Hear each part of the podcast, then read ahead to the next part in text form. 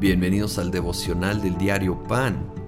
Este día 28 de julio vamos a empezar un muy breve estudio de la carta del apóstol Pablo a Tito, otro hijo espiritual de él. En el capítulo 1, versículo 5 dice, te dejé en Creta para que pusieras en orden lo que quedaba por hacer y en cada pueblo nombraras ancianos de la iglesia de acuerdo con las instrucciones que te di. Y luego menciona requisitos tanto del anciano como del obispo, pero creo que se puede aplicar a todo liderazgo en la iglesia. Y francamente, esto debe ser la meta de todo cristiano. Versículo 7 dice, el obispo tiene a su cargo la obra de Dios y por lo tanto debe de ser intachable, no arrogante, no iracundo, ni borracho, ni violento, ni codicioso de ganancias malavidas.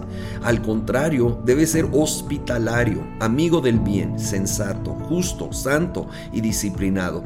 Debe apegarse a la palabra fiel según la enseñanza que recibió, de modo que también pueda exhortar a otros con la sana doctrina y refutar a los que se opongan. Esto, de nuevo, yo creo firmemente que es el deseo de Dios para todo creyente. Entonces, al leer estas listas que encontramos aquí, que encontramos en Primera de Timoteo, debemos analizarnos honestamente. Eh, ¿Estoy cumpliendo con esto? ¿Hay algún área con la cual estoy batallando? Y no para llevarnos a la condenación, que no sirve de nada, francamente, pero sí al arrepentimiento, a la búsqueda de la ayuda del Espíritu Santo para ir haciendo cambios, cambios, para realmente ser esas personas conforme al corazón de Dios y a estos requisitos que Él establece. Voy a brincar al versículo 15. Dice, para los puros todo es puro pero para los corruptos e incrédulos no hay nada puro.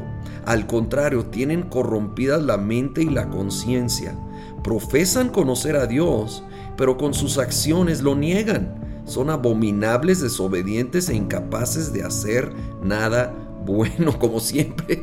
Pablo muy claridoso con sus palabras. es interesante esta frase, para los puros todo es puro, pero para los corruptos no hay nada puro. Obviamente si hay cosas impuras, eh, aún para los puros, ¿verdad? Si la Biblia lo prohíbe, es impuro.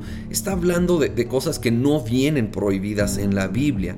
Y creo yo que allí entendemos que está hablando particularmente de gente legalista que profesan conocer a Dios, dice el 16, entonces no es un pagano en la calle, profesan conocer a Dios, pero sus acciones lo niegan. No hay un fruto que lo respalda. Y esta frase que para ellos todo es impuro, eh, la mente religiosa, legalista, que depende de sí mismo en vez de depender de la gracia de Dios para su salvación, para su santificación, para la obra completa en Dios de principio a fin, cae en luego ser mal pensado. Voy a usar una palabra fácil de entender. Y todo lo ve mal y todo lo condena en otros y muchas veces aún en sí mismo y vive una vida de condenación, frustrado, una vida que no da fruto. Y esto es lejos de ser la buena voluntad de Dios. Pero cuando estamos caminando dependiendo del Señor, entonces podemos disfrutar de la vida. ¿sí? Para los puros todo, lo, todo es puro. Repito que no viene prohibido en la Biblia, claramente.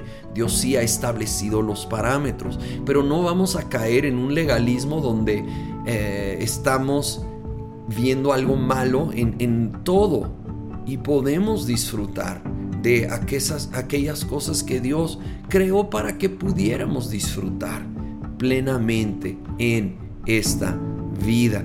Pero tiene que venir de la raíz de una vida rendida a Él, reconociendo y dependiendo de Él plenamente. Señor, queremos vivir una vida que te honra, una vida que cumple no solo con estos requisitos, pero con, Señor, todo toda la enseñanza de la escritura pero no en base a mi esfuerzo de cumplir con una lista de normas y reglas, sino con un fruto donde naturalmente naturalmente como un fruto de un árbol.